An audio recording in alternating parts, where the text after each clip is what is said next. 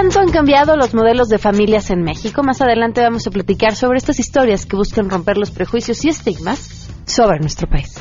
Una familia es un conjunto de personas que se aman, que se quieren, que se protegen, que se cuidan unas a otras y que va cambiando y evolucionando.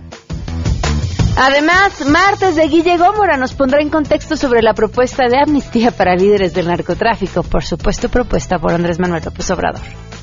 ¿Qué tal, Pam? Buenas tardes a ti a nuestro auditorio. Pues hoy hablaremos desde el punto de vista de las cifras, de las trágicas cifras de la guerra contra el narco, esta amnistía que plantea Andrés Manuel López Obrador para el crimen organizado. Los detalles más adelante. Tenemos buenas noticias y más. Quédense con nosotros porque así arrancamos este martes a todo terreno.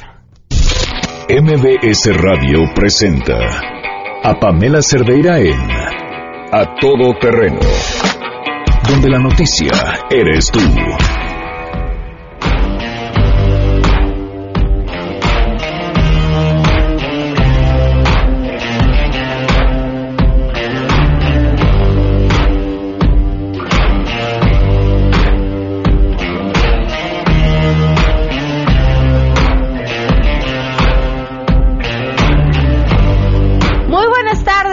Por acompañarnos en este martes, martes 5 de diciembre del 2017. Soy Pamela Cerdeira, esto es a todo terreno. Los invito a que estemos en contacto, nos pueden escribir al WhatsApp 55 33 32 95 85. Además, en el 51 66 1025 y en Twitter y en Facebook me encuentran como Pam Cerdeira. Oigan, a ver, hay tema. Esto tiene que ver con que este jueves tenemos la final de Amarte MX, de la segunda edición de Amarte MX. Nuestro gran jurado que nos estará acompañando en la Academia de San Carlos para decidir qué universidad es la que ha ganado y por supuesto su voto. El voto del público que es importante, pueden votar en Twitter, ahí encuentran mi voto y además en la página de Amarte, digo mi voto, encuentran cómo votar y a través de la página de amartemx.com también pueden votar por su proyecto favorito. El voto del público cuenta como si se tratara de un juez más. Este, por eso es importante que voten. Tienen hasta el miércoles, si no me equivoco, para votar. Otra cosa, los queremos invitar nos acompañan. Nos daría muchísimo gusto verlos en Juan Carlos, en, San Carlos. No, si estoy, les digo que nos daría muchísimo gusto verlos en San Carlos, eh, compartir con ustedes, eh, que, nos acompañen a conocer quién es el ganador, disfrutar de, de una mañana pues tranquila antes de que esta ciudad se convierta, que ya está dando sus primeros indicios en el caos que suele ser en diciembre. Si quieren acompañarnos, lo único que les pido es que nos manden un mensaje al WhatsApp o que nos llamen al 5166125 para que los anotemos en esta lista y sepamos que pues que van a estar ahí el jueves y estemos listos para recibirlos. Le agradezco enormemente a Laura Ballesteros que nos acompaña vía telefónica, subsecretaria de Planeación en la Secretaría de Movilidad. Laura, ¿cómo estás? Muy buenas tardes. Hola Pamela, ¿cómo estás? Buenas tardes, con el gusto de saludarte como siempre. Laura, ¿qué ha pasado y qué va a pasar con el tema del examen de manejo eh, para obtener la licencia de conducir en la Ciudad de México? Oye, primero te agradezco la atención que le has puesto siempre a este tema y el seguimiento. Creo que para las dos es muy importante su implementación. Ha sido un proceso largo desde la aprobación de la ley de movilidad eh, lograr y llegar a ese punto. Pero justo para darte el contexto, como sabes, en el 2014 la ley de movilidad aprueba la implementación de los exámenes para conducir los regresa porque se habían cancelado en, la administración anterior. Esto sin duda pues es un, un, tema muy importante porque está directamente relacionado con el número de accidentes y muertes que tenemos en la ciudad. Si la gente no está capacitada para poder manejar un auto, pues claramente un, no debería manejarlo. claro. un vehículo a más de 50 kilómetros por hora es un arma letal y es importante que, tengamos claridad en eso. Eh, instalamos la, la visión cero accidentes hace un par de meses en la ciudad que tiene como objetivo cero muertes y, y cero lesiones por hechos de tránsito y lo que nos había estado haciendo falta era precisamente tener un reglamento que nos ayudara a la implementación administrativa, porque implica recursos, implica personal, implica un proceso. Eh, hace unos meses se publicó el reglamento de movilidad y se tomó la definición de que es en un reglamento particular, aparte, eh, toda la reglamentación de exámenes. Lo estamos trabajando, Pamela. Yo espero que antes de que termine el año esté listo ya y publicándose. Y nos vamos a concentrar, sí, por supuesto que en el examen, pero en la capacitación y en la certificación no se trata de, reprobar por reprobar a quienes quieran aplicar, se trata de que estén bien capacitados y las escuelas para conducir van a ser clave en esto. A ver, eh, el que haya quedado fuera de este principal reglamento no da la oportunidad a que, sobre todo en los tiempos en los que estamos, Laura, a punto de un proceso electoral, quede en el olvido el tema de la licencia. No, yo lo primero que te diría es que el examen va y eso es una realidad eh, para cancelarlo, porque no está cancelado, para cancelarlo se tendrá que modificar la ley de movilidad. Y eso no ha sucedido. Justamente por eso en su momento como legisladora fue tan importante para nosotros incluirlo y eso, eso es, una realidad. Luego, número dos, en el anterior reglamento, en este que se, se publicó hace dos meses, se pudo haber incluido, pero hubiera quedado insuficiente, porque es un reglamento que cubre especialmente temas de transporte público. Aquí necesitábamos detallar sobre todo el tema de capacitación y certificación con las escuelas para conducir. Entonces, creo más bien que nos da la oportunidad de hacerlo mejor, nos da la oportunidad de generar los tiempos para implementarlo. Yo confío que podamos publicarlo antes de que termine el año y que a lo largo de los primer semestre del año que entra se pueda generar la certificación de las escuelas para entrar ya directamente al proceso de examen. Más o menos para explicarte qué es lo que se tiene contemplado es primero si una persona quiere hacer un trámite o quiere hacer un proceso de licencia, siempre y cuando sea primo conductor, va a ser aplicado únicamente a primoconductores, así indica la experiencia internacional. Llámese eh, jóvenes o adolescentes o también personas tal vez que viven en otra parte de la República y que por primera vez quieren sacar su licencia en la Ciudad de México. Van a tener que acreditar ante el proceso de la Secretaría de Movilidad de su trámite que ya tienen su capacitación en una escuela certificada a través de folio o copia de esa de ese de ese proceso. Y a partir de eso entonces hacen ya su, su trámite natural como el que ya hacen actualmente. Eh, o sea no, no van a hacer un examen ante eh, donde pidan sí, solicitar ah, okay. además. O sea ellos ellos hacen primero su proceso de capacitación para poder iniciar el trámite ante la Secretaría. De otra manera no, no van a poderlo hacer. Ya que acrediten el folio, hacen su proceso completo y antes de, emitir la, licencia se le va a tener que hacer un examen en línea. Sin embargo, la carga de capacitación va a estar en las escuelas certificadas.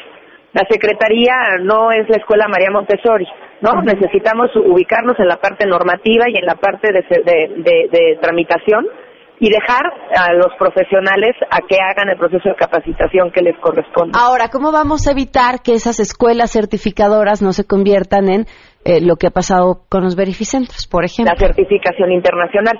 Justamente, o sea, va a haber una escuela. Hoy tenemos 30 escuelas en la ciudad registradas.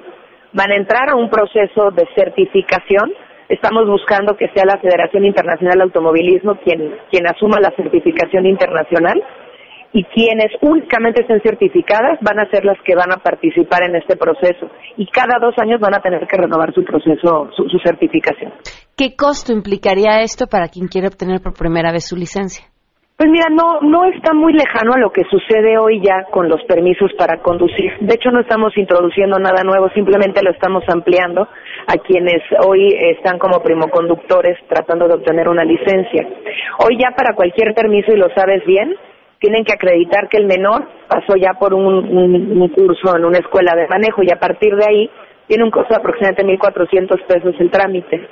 No va a ser mayor que eso y obviamente la Secretaría estará pendiente de que esté estandarizados los costos de las escuelas. Este permiso hoy se obtiene a partir de los 15 años, ¿verdad? El permiso así es. Entonces, insisto, este, este examen para conducir aplicado a primo conductores va a incluir a nuestros jóvenes, que son quienes están directamente hoy en las cifras rojas de muertes y lesiones por hechos de tránsito, pero también a cualquier adulto que, que no haya tenido licencia antes en la ciudad. Oye, supongo entonces, después de este curso y este examen en línea, involucrará lo que es bien importante que conozcamos todos, el conocimiento sobre el reglamento de tránsito.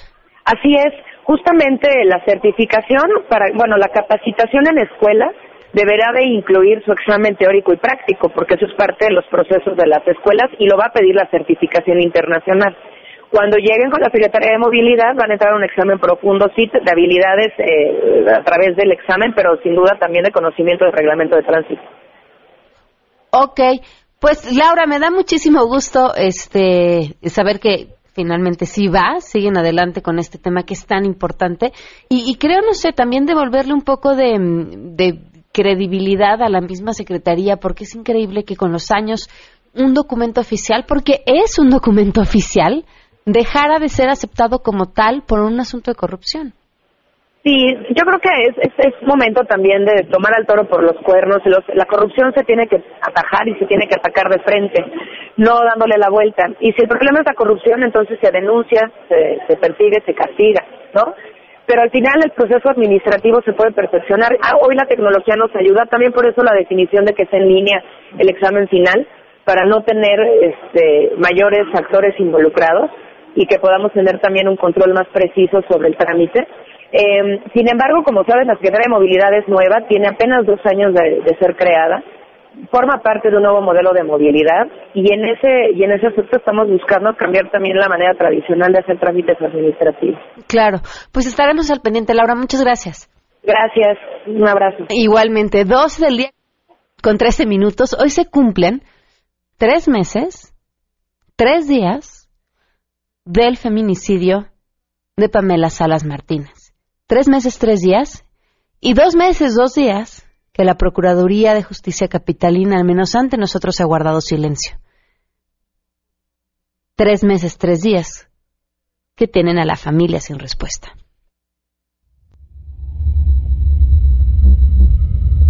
El 2 de septiembre, después del 31 de agosto, que estuvo festejando su cumpleaños número 23, eh, Victoria Pamela eh, fue encontrada asesinada en, un hotel en Tlalpan.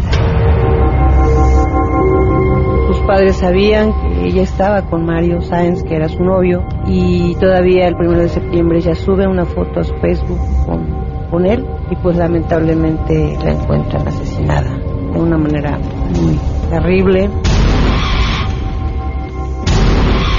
La última conversación que yo tuve con mi hija fue el día viernes como entre 10 y 11 de la mañana, yo le hablé, le dije que, si no pensaba ir a trabajar porque ella trabajaba y me dijo que le habían dado el día. Yo lo oí muy bien y esa fue la última conversación que yo tuve con ella. Victoria, pues nada. Tres meses, tres días en Victoria, seguiremos contando. Vamos a arrancar con la información. Saludo a mi compañera Nora Bucio. Pamela, te saludo con gusto y te comento que Eiri Hockman, representante del Fondo de Población de las Naciones Unidas en México, señaló que las mujeres que viven en el 20% de los hogares con mayor pobreza no accesan a salud sexual ni reproductiva, lo que se refleja en 89 millones de embarazos no planeados al año en el mundo. En México, la pobreza y desigualdad fomentan embarazos en menores de 15 años. Durante la presentación del reporte de Estado de la Población 2017 denominado Mundos Aparte, la salud y los derechos reproductivos en tiempos de desigualdad, el representante de la ONU explicó que la mayoría de las familias tiene que sobrevivir con el equivalente a 1.25 dólares al día para alimentar a una familia y este tipo de desigualdades bloquean cualquier esperanza de mejora. Cada año se registran en los países en desarrollo 89 millones de embarazos no deseados. 48 millones de ellos terminan en un aborto, de lo cual 10 millones de abortos espontáneos y un millón de mortinatos. El 95% de los partos en la adolescencia ocurren en países en desarrollo. Por esta razón, explicó que entre los objetivos del milenio en el que se llega a acuerdos entre gobiernos y organizaciones internacionales, se contemplan 10 medidas que ayudarán a reducir la cifra que refleja que diariamente en todo el mundo 800 mujeres mueren durante el parto. Y para ello se han establecido 10 objetivos, entre los que destacan cumplir compromisos y obligaciones, eliminar barreras, llegar hasta las mujeres más pobres, responder a todas las necesidades de planificación familiar y eliminar obstáculos económicos, sociales y geográficos, informó Nora Bucio. Gracias. En la delegación Iztapalapa se presentó el dispositivo de múltiple alertamiento ciudadano, el cual será instalado gratuitamente en casas y negocios de la demarcación. Dicho sistema cuenta con una pantalla touch que cuando se oprime de manera táctil o a control remoto ante alguna emergencia se genera por automático un reporte de alerta. La responsable de monitoreo de Baza Plata en Iztapalapa, Ruth Líbano, explicó que el reporte de alerta llegará al centro de monitoreo de la delegación donde se encuentran 10 sectores de la policía de la Ciudad de México con los que Puente Iztapalapa. Ahí los despachadores se encargarán de movilizar los apoyos necesarios para atender la emergencia generada. En esta acción participan la Procuraduría Capitalina, la Procuraduría General de la República, el Centro de Control, Comando, Cómputo, Comunicaciones y Contactos Ciudadanos C5 y los diversos centros de comando y control en toda la Ciudad de México llamados C2, informó Juan Carlos Alarcón. El gobierno de la Ciudad de México pospuso la apertura de la pista de hielo en el Zócalo Capitalino del 5 al próximo viernes 8 de diciembre. El jefe de gobierno Miguel Ángel Mancera aseguró que hubo un retraso en la instalación de una de las áreas técnicas, lo que ha provocado esta demora, toda vez que él había anunciado que este martes se abría la pista de hielo. Comentarte que la instalación de esta pista comenzó el pasado 27 de noviembre con el congelamiento de la superficie de 4.000 metros cuadrados. Esta pista de hielo también está integrada por dos pistas rectangulares unidas por un tótem central ubicado en la parte superior con una estructura circular, además de dos toboganes, uno de 10 metros y otro de 6 metros de altura y 34 metros de caída congelada. Recordar al auditorio que una vez que se abra esta pista de hielo dará servicio 12 horas del día de las 8.30 a las 22 horas. Reportó Ernestina Álvarez.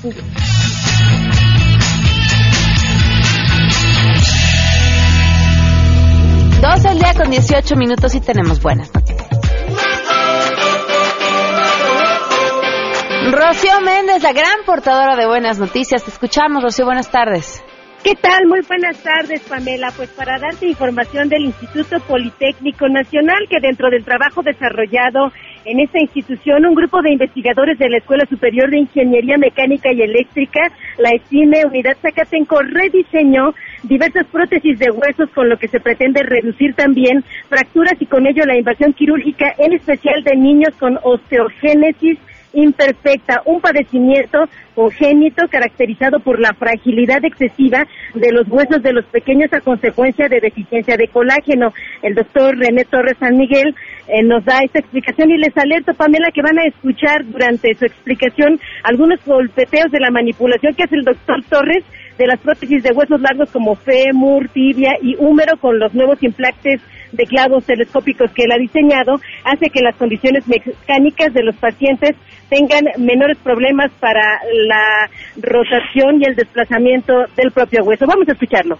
Lo que hacemos es el procesamiento es a través de las tomografías computarizadas, reconstruimos todo el tejido óseo y ya que tenemos esa reconstrucción del tejido óseo, aplicamos algunos criterios mecánicos, vamos a llamar son criterios de falla, donde de acuerdo a las condiciones como se va a comportar ese elemento óseo, digamos tratamos de hacerlo lo más cercano a lo real. Estos niños no caminan, se arrastran, entonces como tal apoyan las manos y la cadera la, empujan, la deslizan y hacen palanca con los tobillos. Entonces tratamos de hacer esas condiciones y luego buscamos que todo esto se viera reflejado a través de las posibles fracturas. Simulamos tres eh, fracturas, que es la de conminuta, la transversal y la oblicua.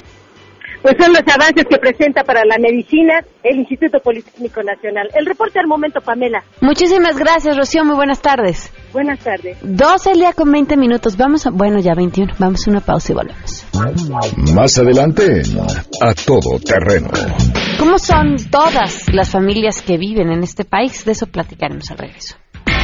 Si te perdiste el programa A Todo Terreno con Pamela Cerdeira, lo puedes escuchar descargando nuestro podcast en www.noticiasmbs.com. Pamela Cerdeira regresa con más en A Todo Terreno, donde la noticia eres tú. Marca el 5166125 vamos a explicar cómo está nuestra familia, pues nos damos cuenta de la diversidad que existe. Porque también no nada más hay padres y madres, sino también hay abuelitos que, que, que, cuidan, hay padrinos, hay papás separados, hay divorciados y sobre todo que no les digas a los niños que hay una familia natural.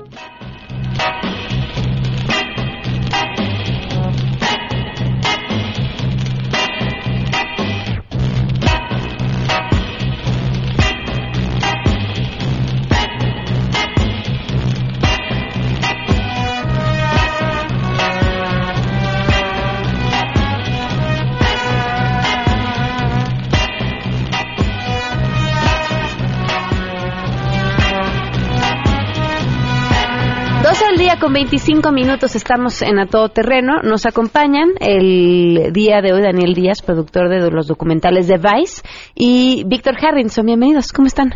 Muy bien. Muy bien. bien. Gracias por acompañarnos. Vice ha estado haciendo una serie de documentales bien interesantes y en este caso el tema que nos trae aquí es el de las familias diversas, que ya sacaron dos, que ya pueden ver en línea, y el día de mañana se estrena el tercero. ¿Por qué decidieron este tema? Eh, bueno, esta es eh, una especie de continuación a un tema que Vice ya ha estado trabajando por mucho, mucho tiempo. Eh, en Vice México eh, tomamos primero uno un poquito más específico, hicimos una serie que se llamaba Trans, específicamente sobre casos de personas transexuales y transgénero en México. Y en este caso decidimos abrirnos un poquito hacia todas las letras del LGBTTIQA ¿Ves? Se este, decía, no, era yo a la que se me dificultaba, cada vez es más complicado de entender. Sí, pero bueno, si lo más complicado que puede pasar es que te tienes que aprender unas letras, no, Hombre, yo, creo que lo más sencillo y lo de siempre se trata del respeto y lo de las letras, ¿no? Viene pasando a segundo término. Exacto. Este, entonces, pues bueno, es esta nueva serie creo que apareció en nuestras cabezas después de que hace ya un año, año y medio empezaron las marchas del Frente por la Familia. Eh, eh, un grupo que se hizo muy fuerte en algún momento en, México y que de hecho se ha estado expandiendo a Latinoamérica, eh, en el cual justamente en, en, el nombre dice todo, siendo, ¿no?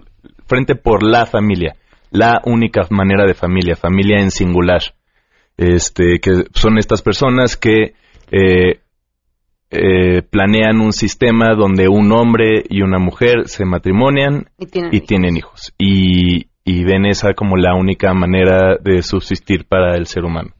Entonces, pues a partir de esto eh, tenemos esta serie llamada Familias Diversas, donde justo cambiamos el, el singular hacia un plural. ¿no? solo cuatro de cada diez familias en México cumplen los requisitos que las marchas de, del Frente por la Familia buscaba. Entonces, ¿qué pasa con el otro 60%? ¿no?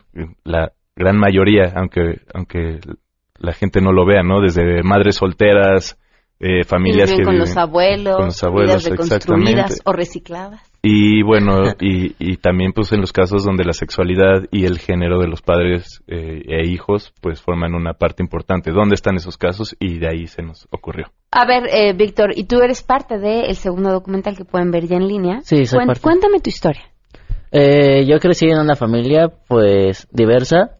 Al principio mi papá se dedicaba a trabajar para entrar a la República, entonces yo nomás me crecí con mi mamá. Después yo crecí aquí en, el, en la Ciudad de México y a los cinco años me voy a, eh, al Estado de México a un pueblo que se llama Tultepec. Ahí se encontraba mi tía y mi abuela. Entonces yo viví con mi tía y con mi abuela. O sea, ya rompemos justamente lo de la familia, ¿no? Vivir con mamá y papá. Me crié pues con mi, con mi abuela y con mi tía y con mi mamá. Eh, tengo una prima que me lleva un año y ahí fue donde se nota esa diferencia de que pues no, no nací siendo mujer, sino nací pues siendo hombre. Yo me acuerdo que mi prima jugaba a las, a las tacitas de té o con las muñecas y yo iba y le tiraba las cosas. Yo iba y a veces agarraba sus muñecas y les cortaba el cabello o las vestía como hombres. Cuando empezaron a salir los Kents, yo decía, ah, el Kent, el Kent. El y siempre para el Kent. Ajá. Pero tenías los órganos sexuales de una mujer. Sí. Ok. Yo nací, bueno, cuando yo nací, el doctor dijo, felicidades, tienen una mujer, nació con vulva, y ahí es cuando entra todo el dilema, ¿no? Porque fue lo que dijo el doctor y así se va a hacer, sin pensar, pues, cómo iba a crecer, cómo iba a pensar, cómo me iba a desarrollar, cómo iba a ser mi educación.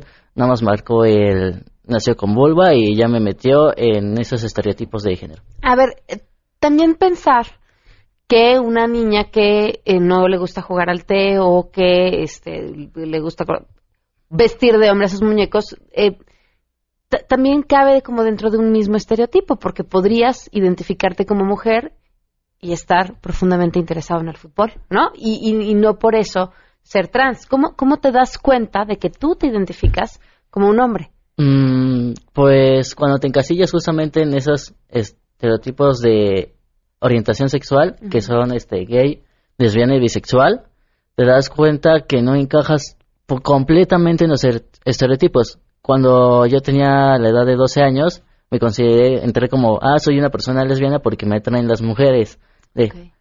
Entonces, cuando empiezo a sentir que, porque sí me gustan las mujeres, pero hay algo en mí que todavía me falta, ¿qué es eso que a mí me falta? Yo tengo una amiga lesbiana que un día llega y me dice, es que tú no eres lesbiana, deja de usar mi etiqueta. Se sintió como que ofendida, ¿no? Y yo dije, entonces, ¿qué quieres decir? O sea, ¿qué soy? Ya rompió esa etiqueta que yo ya tenía, ya rompió pues esa medio vida que había hecho, ¿no? Esa, ese estereotipo que yo tenía de quién era, ¿no?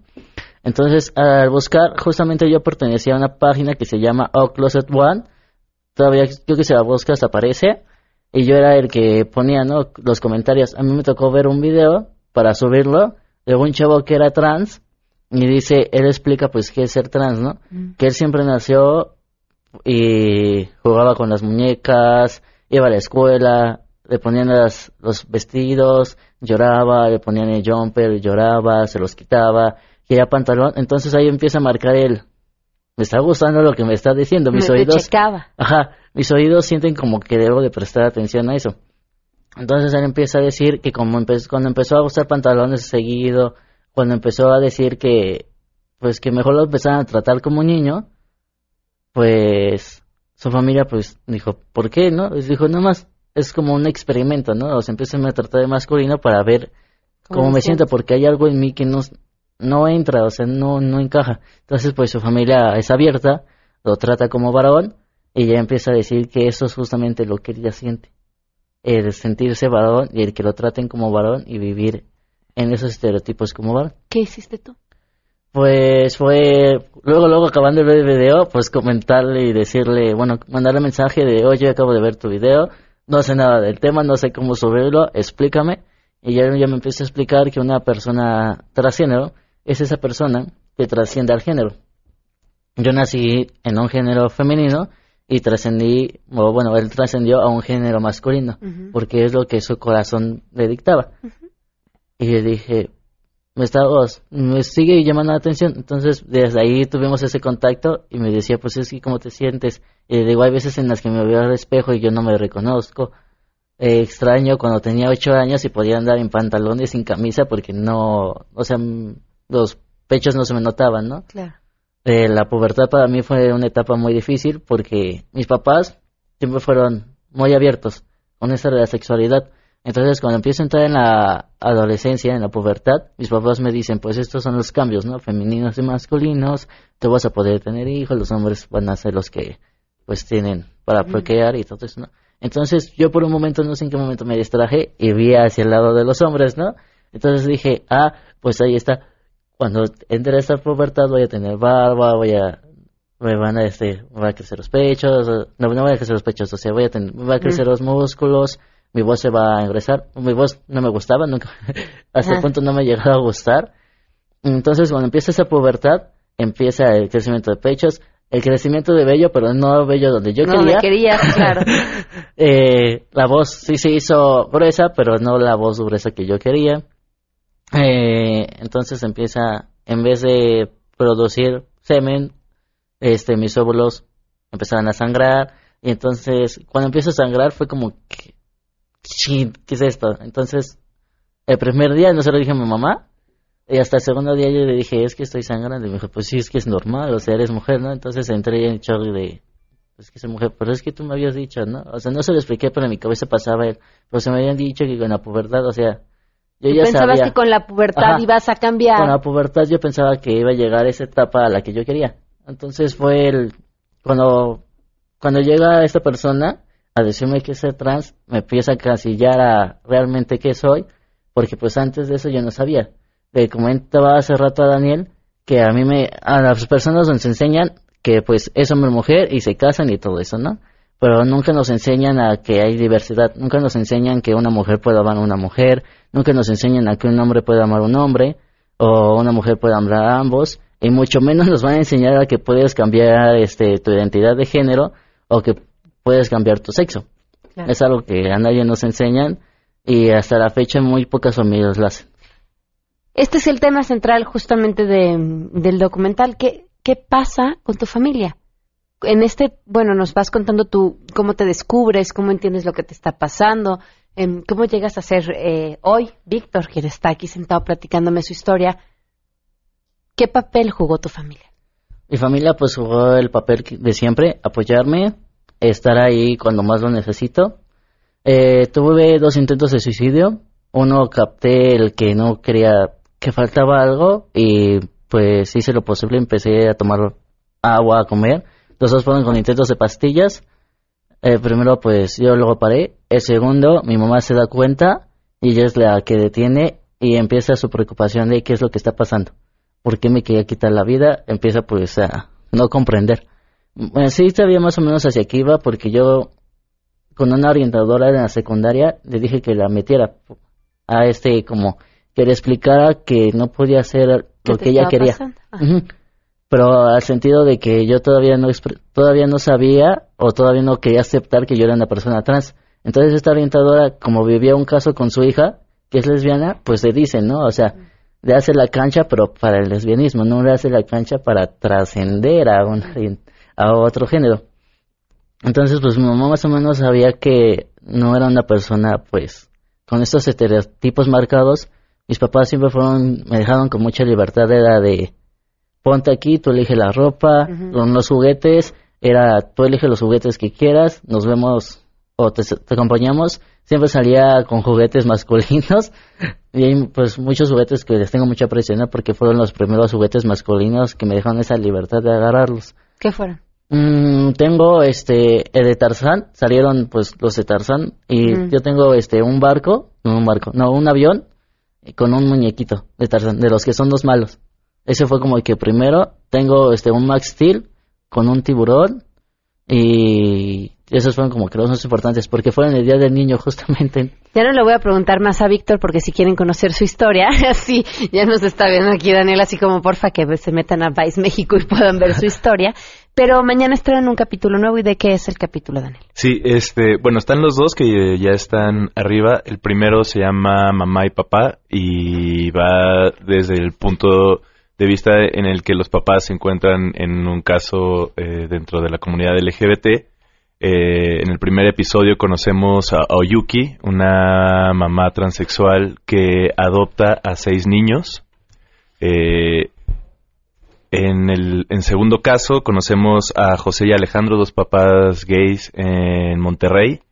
Eh, ellos estuvieron peleando mucho contra una escuela que les prohibió no tener a su hija ahí, sino que les prohibió que ellos fueran eh, como una pareja a la escuela, ¿no? Entonces ellos no tenían permitido ir a las juntas de padres, no tenían permitido ir a los festivales, podía ir solo uno y el otro se tenía que desaparecer.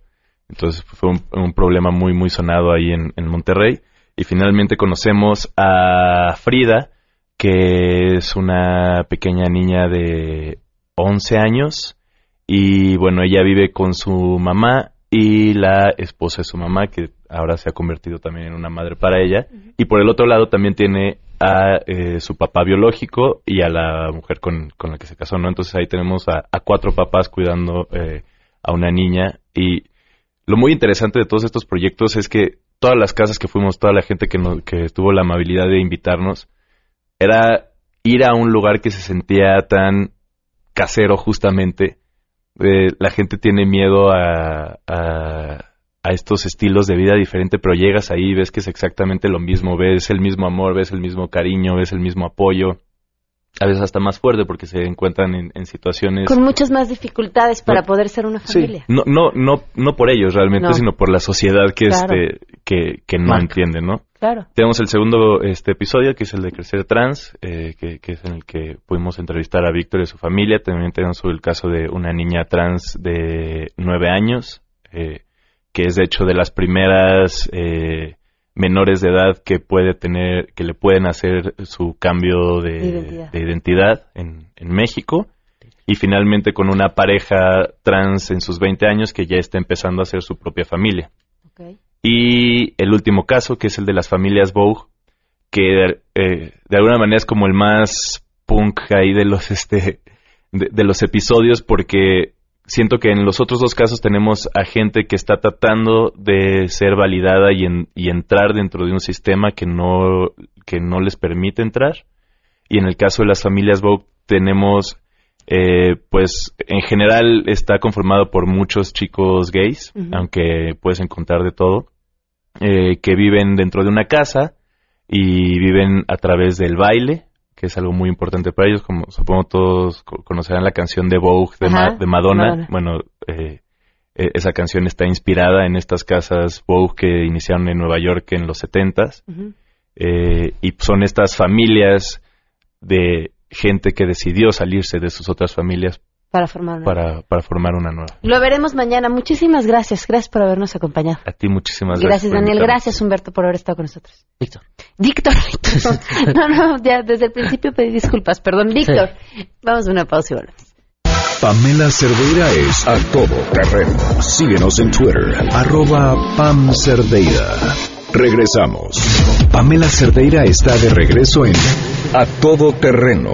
Únete a nuestra comunidad en facebook.com. Diagonal Pam Cerdeira. Continuamos.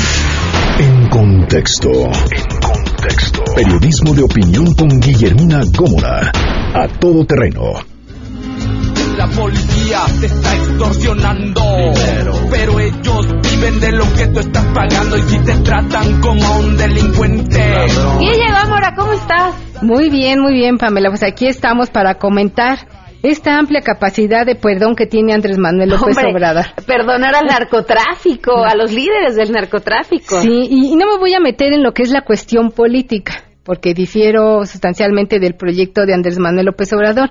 Pero yo creo que con estas cifras que les quiero compartir el día de hoy, solo para la reflexión, sobre esta amnistía que propuso Andrés Manuel López Obrador a los líderes del narcotráfico. Pero yo creo que en política no hay coincidencias. Y vayamos por partes. Primero el escenario y el lugar donde hace esta declaración, que fue en Quechultenango Guerrero.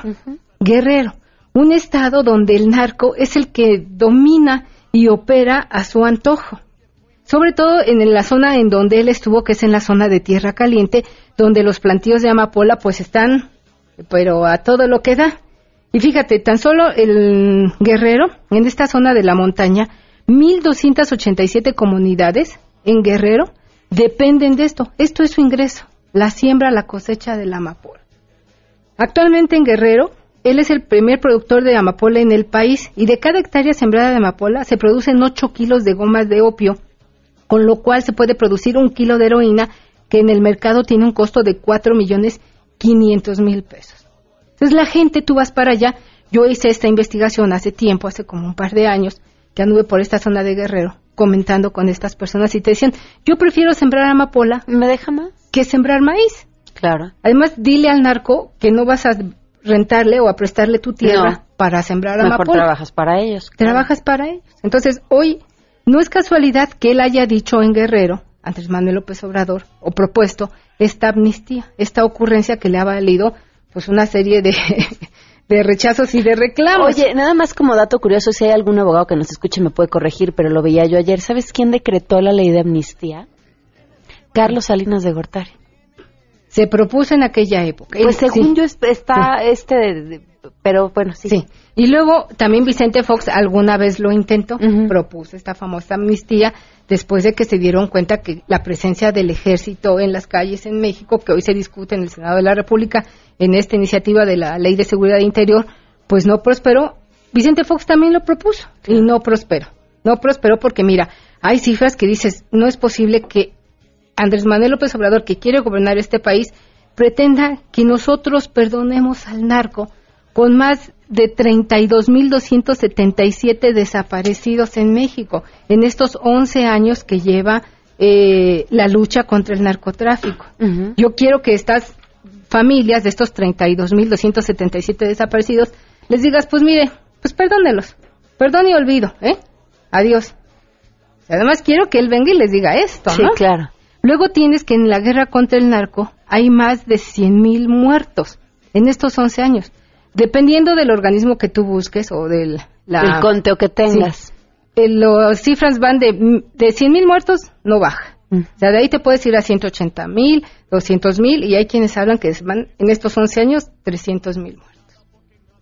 Y no creo que con estas cifras tú quieras sentarte a pactar con ocho cárteles. Pero además, ¿qué vas a pactar? Porque no van a dejar un negocio multimillonario. No, esa es la clave del asunto tú puedes amnistiar quizá algún grupo político, pero no a un empresario, porque los narcotraficantes al final del día son empresarios. El mercado de la droga está evaluado en miles de millones de dólares. ¿Tú crees que estos representantes o estos ocho cárteles que hoy operan en México van a dejar su negocio? No. Tú vas a decir al cártel Jalisco, este, eh, nueva generación, sabes que mira, te voy a perdonar, pero ya no comercies, ya no siembres, ya no coseches droga. Claro que claro que no, porque además ahí, ahí está el mercado. Hay gente que demanda ese tipo de productos y si los perdonan a ellos, vendrán otros que hagan lo mismo. Sí. O vas a ir a decirle a los hijos del Chapo Guzmán que, que dejen de darse la vida que se dan con el dinero que obtienen de comercializar las drogas. No. Hay 13, eh, te decía, 8 cárteles con presencia en toda la República. 13 estados que siguen siendo un campo de batalla. Guerrero, Tamaulipas, Chihuahua, Sinaloa. Siguen siendo focos rojos para el crimen organizado y para el país. Ve y diles a ellos que vas a pactar, que vas a perdonar a los narcos. Claro, ve y díselo a los familiares de quienes han muerto. Exacto. El consumo se ha ido incrementando de las drogas. Guille, tu columna. Mi columna tiene que ver hoy justo con un tema relacionado con este tema de, perdón, de la amnistía, que se llama el gran dilema. Militares o policías, ¿qué queremos en las calles? Ok, imagen.net, ahí les encargo mi columna. El en, en, el marco de la aprobación de la Ley de Seguridad eh, interior, en el Senado. En el Senado, que es la última instancia. Muchísimas gracias, Guille. Gracias a ti. Oye, te vi te vi el otro día en una concesionaria Toyota catando un Toyota nuevo. Bueno, te vi, que tú me te dije ahí el gusanito. Dijo Guille, es el Toyota Tom, voy a catar mi Toyota. Y, en el aguinaldo. Hombre, y como una experta, ¿eh? Catadora, con toda la elegancia de Guille Gómora, se sentó, olió su Toyota y le olió a 0% de comisión por apertura, tasas desde el 8.99 y bonos de hasta 60 mil pesos. Aprovechen, de verdad, porque además los Toyotas son autos de muchísima, muchísima calidad. Un gran auto, el auto japonés. Nos vamos, se quedan en mesa para todos. MBS Radio presentó a Pamela Cerdeira en A Todo Terreno. Te esperamos en la siguiente emisión, A Todo Terreno, donde la noticia eres tú. MBS Radio, en entretenimiento, estamos contigo.